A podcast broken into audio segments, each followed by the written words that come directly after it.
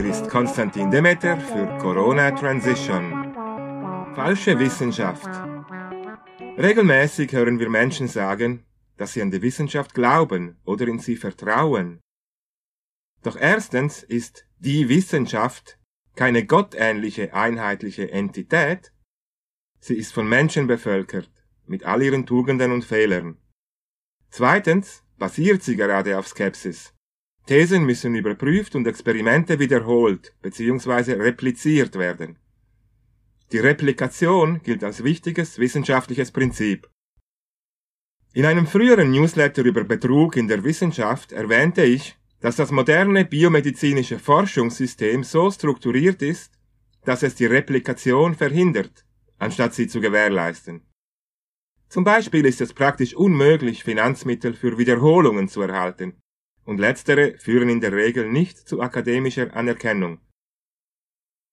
Das betrifft auch andere Bereiche und wurde quantifiziert. So kommen Analysen zum Schluss, dass in den Wirtschaftswissenschaften lediglich 0,1% aller veröffentlichten Studien Replikationsversuche von früheren Ergebnissen waren. In der Psychologie waren es etwas mehr als 1% der Studien. Diese Unattraktivität von Replikationen führt dazu, dass in den Studien oft die notwendigen Daten fehlen, um sie überhaupt wiederholen zu können. Stuart Ritchie, schottischer Psychologe, Wissenschaftskommunikator und Dozent am Institut für Psychiatrie, Psychologie und Neurowissenschaften am King's College London, berichtet in seinem Buch Science Fictions Exposing Fraud, Bias, Negligence and Hype in Science über Analysen, die die Replizierbarkeit von wissenschaftlichen Studien überprüften. Die Resultate sind erschreckend. Wissenschaftler des Biotechnologieunternehmens Amgen versuchten, 53 wegweisende präklinische Krebsstudien zu wiederholen. Präklinische Studien werden in einem frühen Stadium der Arzneimittelentwicklung, etwa an Mäusen oder in menschlichen Zellen in vitro durchgeführt. Lediglich sechs Studien konnten erfolgreich repliziert werden das heißt nur 11 Prozent. Die Ergebnisse ähnlicher Versuche der Firma Bayer waren mit etwa 20 Prozent nicht viel beeindruckender. Aufgrund dieser Enthüllungen starteten Krebsforscher 2013 einen gemeinsamen Versuch, in unabhängigen Labors 50 wichtige präklinische Krebsstudien zu wiederholen. Für jede einzelne gab es nicht genügend Informationen, um die Experimente wiederholen zu können.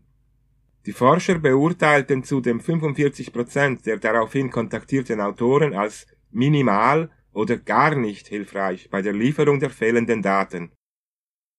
Eine andere umfassende Studie untersuchte eine Zufallsstichprobe von 268 biomedizinischen Arbeiten, darunter auch klinische Studien. Sie stellten fest, dass nur eine genügend Informationen in ihrem Protokoll enthielt, um die Studie zu wiederholen.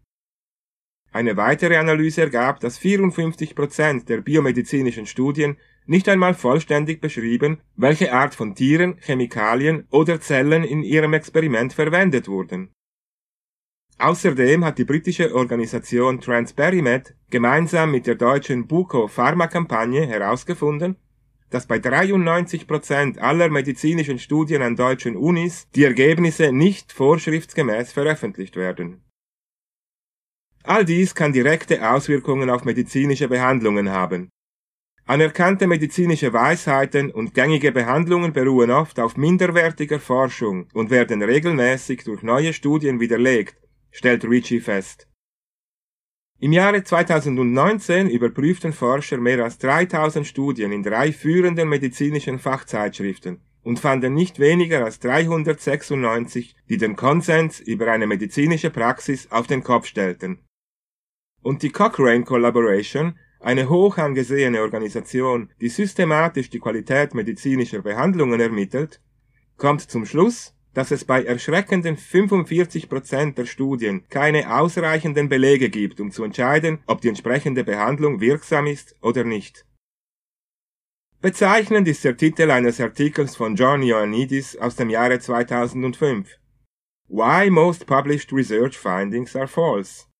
Auf Deutsch, warum die meisten veröffentlichten Forschungsergebnisse falsch sind. Sein mathematisches Modell ermittelte, dass, wenn die vielen möglichen Fehler berücksichtigt werden, jede Behauptung in einer wissenschaftlichen Arbeit eher falsch als richtig ist. Na dann Prost! Mahlzeit.